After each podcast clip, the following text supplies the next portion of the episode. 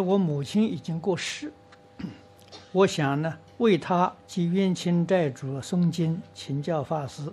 不知这样是否有违一门深入啊《弟子规》一门常识熏修的要求？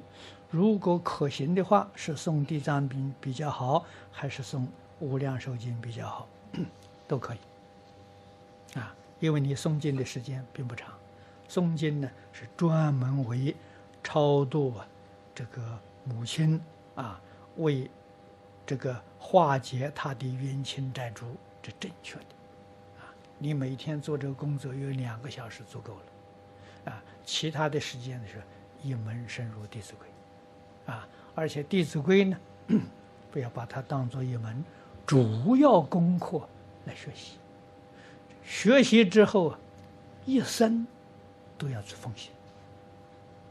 啊，绝不是！我只做几天、做几个月的，不是的，啊，终身奉献，